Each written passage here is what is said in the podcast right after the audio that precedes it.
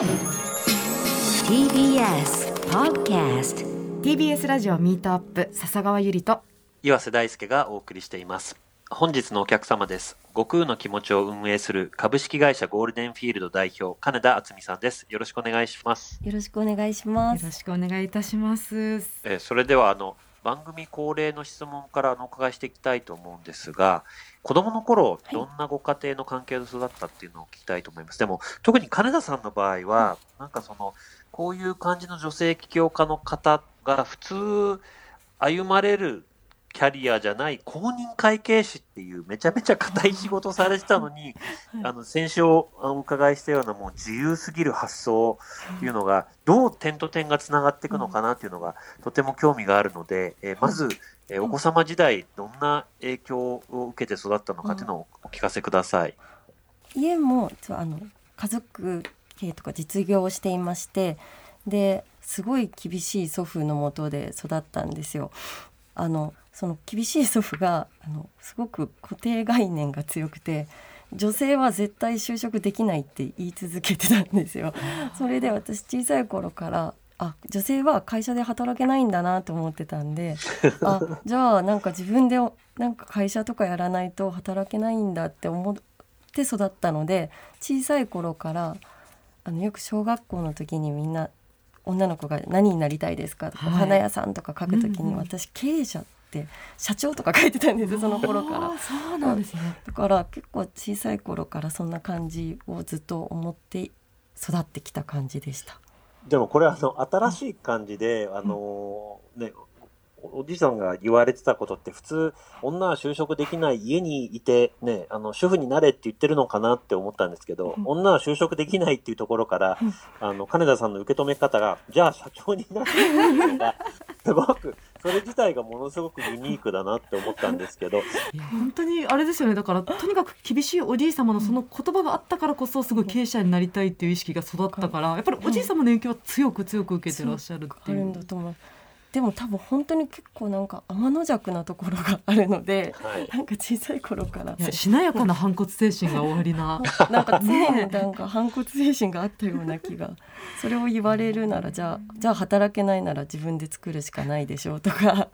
なんか思っちゃってたのかも。最高です。それであの大学生の時に一旦その起業じゃなくて会計士の資格を取られるということでこれなんでこの時に起業じゃなかったんですか？あのなんか起業もう経営者になるは決めてたんですけどいや何でがなかったんですよね。で何でがなかったけどでも何もしないわけにはいかないので経営者になるためにまずはとりあえず会社のことを知ろうとか企業全く分かってなかったんでじゃあいろんな会社を見れる会計士になるのが一番最初は勉強になるかなと思って会計士を目指した感じです。実際会計士としてお仕事されてみてどうでしたか？あのなんかいろんな会社を見れたのは本当に楽しかったんですけどただあの会計士ってこう企業から出てきた資料とかをチェックしてダメなところを指摘するっていうタイプの仕事を私はしていたんですけどなんかそれが全然自分には面白くなくて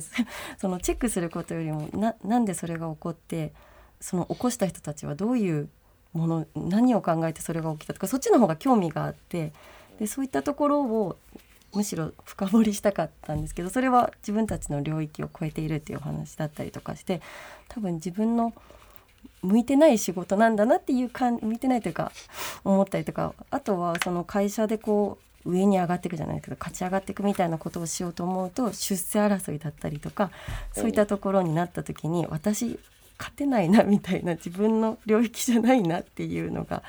思っていたのでまああのトータル自分のには合ってないかなっていう感じはしてた感じでしたね。うん、でもあの頭使う仕事されてたからよく頭マッサージに行ったとかっていうのはあるんですか？あそうなんですよ。それは本当にあってあの私大学の時にパソコン使えなかったんですよ。はいであの監監査法人入って仕事が全部こうパソコンになってしまって、まあ、そういうのもあってもう頭がもうなんか重いみたいな状態がずっと起こって何が何だか分かんないみたいなところだったのでだからそのつ今の僕の気持ちを作るきっかけになるぐらい頭を抱えてたのかもしれなくて そういう意味では良かったです。えーでもその会計士を1年10ヶ月ほど勤務なさって、それですぐ起業だったんですか？えっとそこから1年後に起業しました、はい。うんそれが悟空の気持ち。そうです。へえ。でもあのその自分じゃないとできないことを、あの探してらっしゃったというそうなんです、あのなんか起業1年10ヶ月ちょうどそうあのただ辞めるか辞めないかずっと悩んでた時代があって会計士って2年の実務経験を経るとあのなんていうか正式な資格になるためには実務経験がいてそれが2年なんですね。で1年10ヶ月の時にこれ2年って実務経験を積んでしまって正式な登録になっていった時にこうなんていうのか保険ができてしまうような気がしてもう私経営者にずっと進むって言ってたからもう保険持たずもう戻らないつもりであのっていうのをずっと思っていて1年10ヶ月で辞めればもう私会計士に戻ろうなんて思わないだろうなっていうのがあってそこでパンって辞めちゃったんでその時にはっきり今のビジネスをやるっていうプランがあったわけじゃなかったんですよ。えなんかもうここで辞めなきゃっていうので辞めたんでえいやだかもう武士ですね。いや その自分の追い込みか そう追い込み方が半端じゃないですかっ。こよすぎる。でようやく2008年に立ち上げられて、えっと、その1年の間の空白の間は何されてたんですか？その間はあのその何で起業するかを考えていたんですね。であのいろんなところをじゃあその時アメリカに行ったりとかいろいろ海外とかも回りながら自分のなんか起業したいものを探そうと思ってたんですよ。でその時になんかいろいろ自分の中にアイデアが出たんですけどあの頭のほぐしはやっぱ自分が誰もやっていなくて自分にしかできないものっていうのを考えた時に頭のほぐししかなかったんですよね。なんでその1年間であこれで自分が欲しかったサービスで自分しかできないものってこれだなっていうのを思ってでそこからはそれをサービスにしていくためのあの独学が始まったっていう感じですよ。えでもこれ立ち上げた時から悟空の気持ちっていう名前だったのが意外だったんですけどもうちょっとなんかコンセプトが作られてからなのかなって思ったんですが、ななんでこの名前に？あの あの孫悟空のあはいの金庫寺ってわかります、はい。はい。頭のね、はい。おでこの。この金庫寺って頭を締め付けられて痛いっていう思い痛い思いってやつがある。それを取った時の解放感みたいな気持ちをみんなに味わってほしいなっていうので「悟空の気持ち」っていう名前を作ったんですすよ。ごい。はいネーミングのセンスが秀逸です。ないうのでるほどうんそれでそのまさに悟空の気持ちを立ち上げたのが2008年ということで、はい最初も確か最初お客さんがなかなか来なかったっておっしゃってましたよね、お客さんが全く来なくて本当にあの無料でできますよまで配っても来なかった時代があったんですよ。でもそこからあの最初はそれで本当に来なくてでひたすらその経営の本読んだりとかあとはホットペッパー出したりとかもひたすらしてった時代があります。なるほど。あのこの番組のあのテーマがミートアップということで、人と人との出会いで人生が変わるみたいなところがあるんですけど、ビジネスやられてる上で影響を受けた方っていうのはいますか？創業当初にあの採用したスタッフで渡辺陽子っていう子がいるんですけどこの子との出会いが私はすごい影響があってで今までずっとビジネスをやるとかっていうのって結構ドライに考えていたんですがその子と出会って初めて人を幸せにしたいとかっていう思いが初めて生まれたんですこの子をなんか幸せにしなければみたいな。なんかそういう思いがあの渡辺との出会いで生まれてで今もその子がいるんですけどその子がいたおかげでなんかあのビジネスはお金を生み出すことっていうような考え方よりはあのスタッフを喜ばせることとか幸せにすることっていうことに今もこう主軸を置いて経営をしている感じがあるのですごく大事な出会いでした。渡辺さんは何がそういうふうに思わせる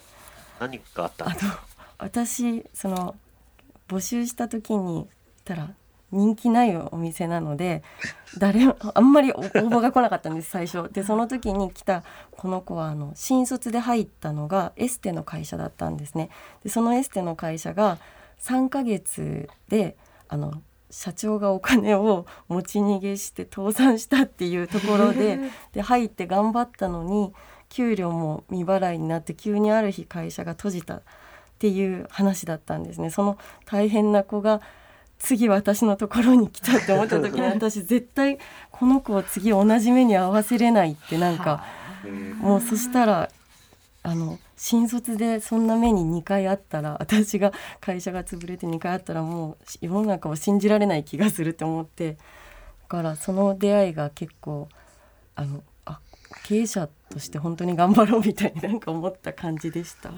はい、えうん。でそれでまあ頑張ろうっていうのも、あのもちろんあると思うんですけど、うん。そこやっぱり影響を受けて経営の仕方とかも変わったんですか？あすごい変わりました。そこからなんかいるスタッフたちを幸せにって考えた時にあの働き方制度とかも変わっていってで通常サービス業ってお客さんが来る時間に合わせてスタッフが働くとかをするんですけど僕の気持ちではスタッフが働きたい時間にお客さんを来てもらうっていうような ことをすることでだからあのスタッフの自由なシフトを組めたりとか自分の大事なものがみんな全然違うのでそれに合わせて1ヶ月の出勤時間数も自由に選ぶことができるんですね。たくさん働きたい子は170時間とか120時間とか90時間とかもう自分のあのライフスタイルに合わせて働く時間も選べるような制度とかいろんなものを置くようになっています。なるほど、はい。働く人の満足度も100%受けるお客さんたちの眠り度も100%っていうのは 本当にねハッピーな事業だなと思います。はい。あのお伺いしていていろんな新しいアイデアを生み出されてると思うんですけどなんかご自身でその秘訣だとか大切にしてることってありますか？私自身がずっと天の弱でいることをあの変えないようにしていて全てのことを基本的に疑っているんですね。全ての常識を疑ってだから自分があの仮説を立てて検証したものじゃないと疑うみたいな ことをしていくと新しいアイデアがどんどん出てくる感じがします。はい。まあ、今のあの言うのは簡単でやるのすごく難しいなと思うんですけど、はい。例えば常識を疑うってどういう例があるんですか、例えば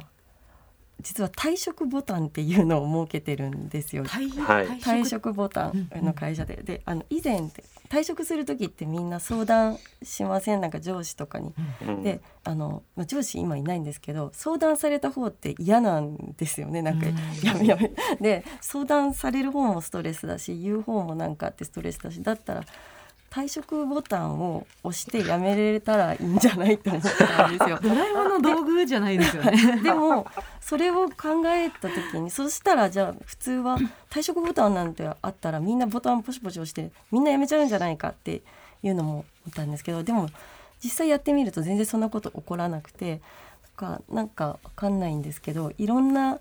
本当にな なんて言うんですかね。逆に言うと退職ボタンがあってみんなが相談とかできなくなった方が